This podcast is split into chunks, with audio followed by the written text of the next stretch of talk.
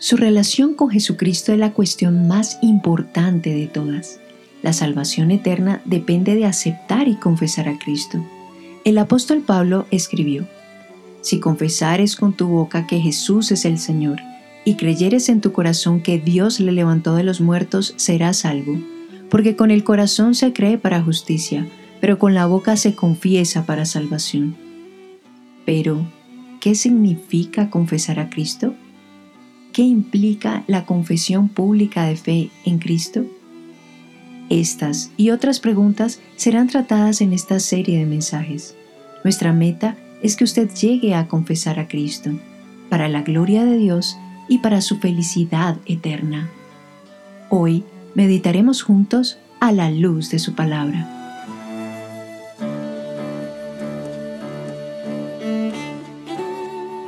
Muy bien, un saludo para todos. Les habla el pastor Andrés Espinosa y es un gusto poder traer para ustedes la segunda temporada de nuestro podcast A la luz de su palabra. Estamos tratando un tema de vital importancia que es confesar a Cristo. Y en el episodio primero iniciamos considerando el fundamento de nuestra confesión que es la Biblia. Y vimos su importancia y el por qué confiamos en ella como una palabra inspirada por Dios. Y concluimos que Jesús mismo da testimonio de que todo el Antiguo Testamento es la palabra de Dios. Y hoy me acompañan los pastores Javier Muñoz. Javier, ¿cómo estás? Andrés, gracias por invitarme de nuevo. Es un placer estar aquí. Y también me acompaña el pastor Edison Tavares de Medellín. Pastor Edison, ¿cómo estás? Muy bien, pastor Andrés, gracias por la invitación de nuevo. Y también nos acompaña hoy el pastor Luis Román de la Iglesia Reformada en Cartagena. Pastor Luis, ¿cómo estás? Bien, Pastor Andrés, muchas gracias. Muy honrado por su invitación. Bueno, pastores, les tengo una pregunta para comenzar nuestro podcast. Si una persona tiene una Biblia, por ejemplo, la Dios habla hoy, y ve que aparecen algunos libros que no están, por ejemplo, eh, que no están en una, reina, en una reina valera, ¿ustedes qué les dirían? ¿Por qué la iglesia cristiana no incluyó en sus traducciones esos textos? ¿Jesús acaso no los citó? Ah, bueno, la verdad es que no lo citó. Eh, los judíos, quienes recibieron el Antiguo Testamento, jamás tuvieron estos libros como palabra de Dios. Y realmente en la iglesia primitiva tampoco. hasta el concilio de Trento en el año de 1563 por primera vez ellos y en contraposición con la reforma establecieron que la iglesia era, digamos así, la dueña de la autorización y de la autoridad de la Biblia, y para demostrar que ellos eran la autoridad sobre la Biblia, incluyeron estos libros que jamás habían sido considerados palabra de Dios, fueron incluidos como palabra de Dios, pero no fueron citados ni por Jesús ni por los apóstoles, y además el interés de la Iglesia Católica Romana es porque algunas doctrinas de ellos que no son bíblicas, como orar a los muertos, estaban incluidos en algunos de los libros apócrifos, pero no en la verdadera palabra de Dios. Fueron incluidos muy, muy posteriormente. Sí, fue, en fue en el año 1500, en el Concilio de Trento, eh, que fueron incluidos eh, en, la, en, la, Biblia o en el canon de la Iglesia Católica Romana como una respuesta a la, a la reforma protestante. Entonces, eso también fue el propósito y fin de ellos de incluir estos libros para poder eh, refutar algunas doctrinas que surgieron ¿verdad? Como, como la verdad de la palabra de Dios en, en el siglo XVI de la Reforma Protestante. La confesión de fe de Westminster reacciona, ¿no? Reacciona a los postulados de Trento, ya en 1600. La confesión de fe en su capítulo 12, el parágrafo 3 dice, los libros comúnmente llamados apócrifos, y aquí ofrece los argumentos por los cuales no los recibe, dice, no siendo de inspiración divina, no son parte del canon de la Biblia, por tanto no tienen autoridad en la iglesia de Dios, ni deben ser aprobados o usados de otra manera que como escritos humanos. Ya casi 100 años después, eh, la iglesia reformada reacciona ante los postulados de Trento, dejando claras las razones por las que no reciben a los libros llamados apócrifos como inspirados. Ok, entonces, eh, si una persona quisiera leer estos libros, ¿los, puede, ¿los podría leer con tranquilidad? Es decir, ¿hay algo extraño en leerlos? Los puede leer. De hecho, precisamente estaban en, como anexo, como adjunto a la, a la, palabra de Dios, tanto en las, en, las Biblias judías como en las cristianas, por cuanto la mayoría de estos libros tratan de la historia del pueblo de Israel en los 400 años de silencio. Entonces, como libros históricos, son buenos porque de alguna forma nos ayudan a, entender qué sucedió en esos 400 años. Y algunas cosas de, los que, de, lo que dicen los libros apócrifos pues, eh, son verdaderas y correctas. Hay cosas que, que, sí, que sí son eh, correctas, sin embargo, pues debido a los errores que ya contiene, tanto históricos como, como eh, estos libros entonces deben ser vistos simplemente como, como documentos históricos y no como, como documentos falibles de inspiración divina o de autoridad para, para, la iglesia. O sea que como un documento histórico a un creyente le podría aportar mucho eh, conocer algunos eventos que sucedieron eh, en la época eh, del silencio, como habla el pastor Javier. Muy bien, entonces ya vimos que todo el Antiguo Testamento es palabra de Dios. Eso nos queda claro, menos los libros apócrifos que están en algunas, algunas Biblias, algunos textos. Pero, ¿qué en cuanto al Nuevo Testamento? En el Nuevo Testamento todavía no había sido escrito cuando Cristo estaba en la tierra. La pregunta es, ¿cómo entonces podemos apelar a la autoridad de Cristo para la inspiración del Nuevo Testamento? Pastores, ¿cómo podemos apelar a la autoridad de Cristo para la inspiración del Nuevo Testamento? Bueno, eh, yo creo que en el comentario de la confesión de fe por G.I. Williamson, él ofrece eh, evidencia interna, ¿no? Y uno de sus puntos es que Cristo prometió el Espíritu Santo a sus apóstoles para que también pudieran escribir las escrituras del Nuevo Testamento. Por ejemplo, Juan 14, 26 dice, pero el consolador, el Espíritu Santo, a quien el Padre enviará en mi nombre, les enseñará todas las cosas y les hará recordar todo lo que les he dicho. Juan 15 también 26 al 27 dice, cuando venga el consolador, el consolador que yo les enviaré de parte del Padre, el Espíritu de verdad que procede del Padre, Él testificará acerca de mí y también ustedes darán testimonio porque han estado conmigo desde el principio. Si Cristo mismo promete esa presencia permanente del Espíritu Santo para guiar a los apóstoles. Esa, esa promesa hace que podamos confiar en la revelación del Nuevo Testamento, porque quien autorizó la del Antiguo, que es Cristo, por haberla usado y certificado, él mismo promete este, esa presencia del Espíritu Santo en sus apóstoles para escribir las escrituras del Nuevo Testamento. Pero de pronto alguien está escuchando, Pastor Luis, y dice, bueno, esa promesa no es para mí. Pues no, no es para ti.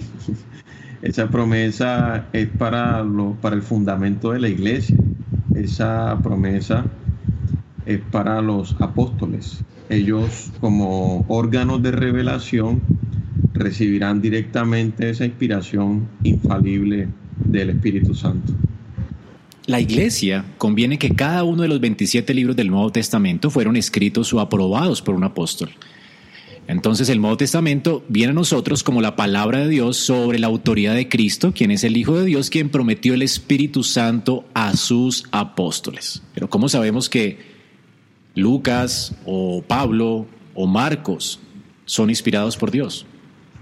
Yo creo eh, que la mejor respuesta o el mejor verso para para eh, evidenciar de que los apóstoles tenían una conciencia, que ellos habían recibido de parte de Cristo la autoridad eh, de escribir, es cuando, cuando él escribe a la iglesia tesalónica. Dice, así que hermanos, estad firmes y retened la doctrina que habéis aprendido, sea por palabra o por carta nuestra. Segunda a los tesalonicenses 2.15, es decir, que aquí Pablo era consciente de que sus escritos eh, eran autoridad para la iglesia. Es claro que al, inicio los apóstoles daban eh, la, autoridad o daban la enseñanza eh, directamente por su palabra, pero luego cuando ellos empiezan a morir, lo que queda de autoridad para la iglesia son sus cartas, y esas cartas eh, que ellos escribieron son autoridad para la iglesia, y el hecho de que ellos sean conscientes de que están enseñando doctrina para la iglesia, ellos estaban entonces allí evidenciando de que están siendo inspirados por el Espíritu Santo y que estaban dando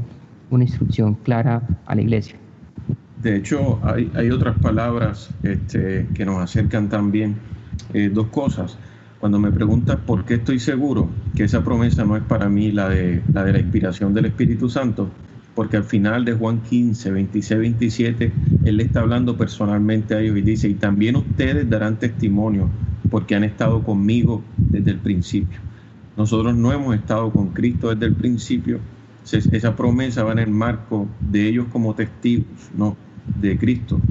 Pero, por ejemplo, en Primera de Tesalonicenses 4.8 dice, por tanto, Pablo dice con tanta autoridad, dice, por tanto, el que rechaza estas instrucciones no rechaza a un hombre sino a Dios. O sea, las instrucciones de Pablo eran canónicas. Si alguien rechazaba sus instrucciones, estaba rechazando no la opinión de Pablo, sino la opinión de Dios. Primera de Corintios 2.13. Hablamos no con palabras que enseña la sabiduría humana, sino con las que enseña el Espíritu. Pablo tiene conciencia de cuál es su rol. Segunda de Pedro 3.16 dice, eh, Pedro hablando de Pablo, ¿no? Voy a leer desde el 15, dice, y tener entendido que la paciencia de nuestro Señor es para salvación, como también nuestro amado hermano Pablo, según la sabiduría que le ha sido dada, os ha escrito, casi en todas sus epístolas, hablando en ellas de estas cosas, entre las cuales hay algunas difíciles de entender, las cuales los indoctos e inconstantes tuercen como también las otras escrituras para su propia perdición. Pedro como apóstol cita las epístolas de Pablo junto con las otras escrituras, las pone al nivel de las otras escrituras. Se está certificando también la inspiración de, de Pablo, ¿no? O sea, Pedro entiende cuál es el rol de Pablo también. Pablo también se refirió al Evangelio de Lucas como escritura, citando Lucas 17, él escribió, pues la escritura dice, digno es el obrero de su salario. Y ese texto no aparece sino en el texto de Lucas 10, 7. Bueno, hermanos, solamente queda una conclusión del capítulo 1, sección 4 de la Confesión de Westminster. La autoridad de las santas escrituras, por la que deben ser creídas y obedecidas, no depende del testimonio de ningún hombre o iglesia, sino exclusivamente del testimonio de Dios quien en sí mismo es la verdad. Él es el autor de ellas y por esto deben ser creídas, porque es la palabra de Dios. Así que, estimados oyentes, somos criaturas dependientes. La única manera que podemos pensar es basar nuestras opiniones sobre una cierta autoridad. Si usted no basa su pensamiento en Dios y en su palabra, usted lo sabrá porque la razón humana limitada es limitada. Y hay algo más, se habrá convertido en su autoridad final. Así que no hay mejor razón para creer que la Biblia es palabra de Dios que la que consiste en que Dios mismo así lo dice. Vamos a terminar con unas preguntas, mis hermanos, unas preguntas de aplicación para nuestros oyentes. ¿Cuál es la diferencia, pastores? Decir que los pensamientos de la Biblia son verdad o que la Biblia contiene la palabra de Dios y la creencia de que cada palabra de la Biblia es la palabra de Dios. El, problema de la declaración la Biblia contiene la palabra de Dios es que una vez más delegamos y entregamos la autoridad al ser humano. Porque cuando yo digo que la Biblia contiene la palabra de Dios, estoy diciendo que ella misma no es, sino que hay que leer sobre ella y establecer cuál es la verdad más allá de ella y eso deja una vez más en manos de los hombres la autoridad. Porque la pregunta sería, bueno, ¿y cómo sé yo cuándo sí y cuándo no y de qué modo sí y de qué modo no es la, la Biblia autoridad? Y la respuesta es que entonces estaría en, el hombre establecer eso. Una vez más quedamos completamente a merced del, de la inconsistencia y del pecado del hombre. Entonces, eh, la respuesta correcta es decir que la Biblia es la palabra de Dios, porque entonces allí estamos seguros que tenemos un fundamento firme que nos está diciendo que la Biblia misma es la máxima autoridad porque ella revela lo que Dios ha dicho. Bueno, hermanos, otra pregunta importante. ¿De qué manera la gente y las religiones agregan una revelación adicional a la Biblia. ¿Y, qué, qué error hay con esto? Se agregan revelaciones de muchas maneras y no es nuevo, ¿no? Desde los tiempos de Montano hasta Russell, hasta los profetas modernos, ¿no? Todos reciben revelaciones extrabíblicas eh, y obligan a la iglesia a sujetarse a esas revelaciones cuando muchas de ellas son contrarias a los mandatos de las escrituras.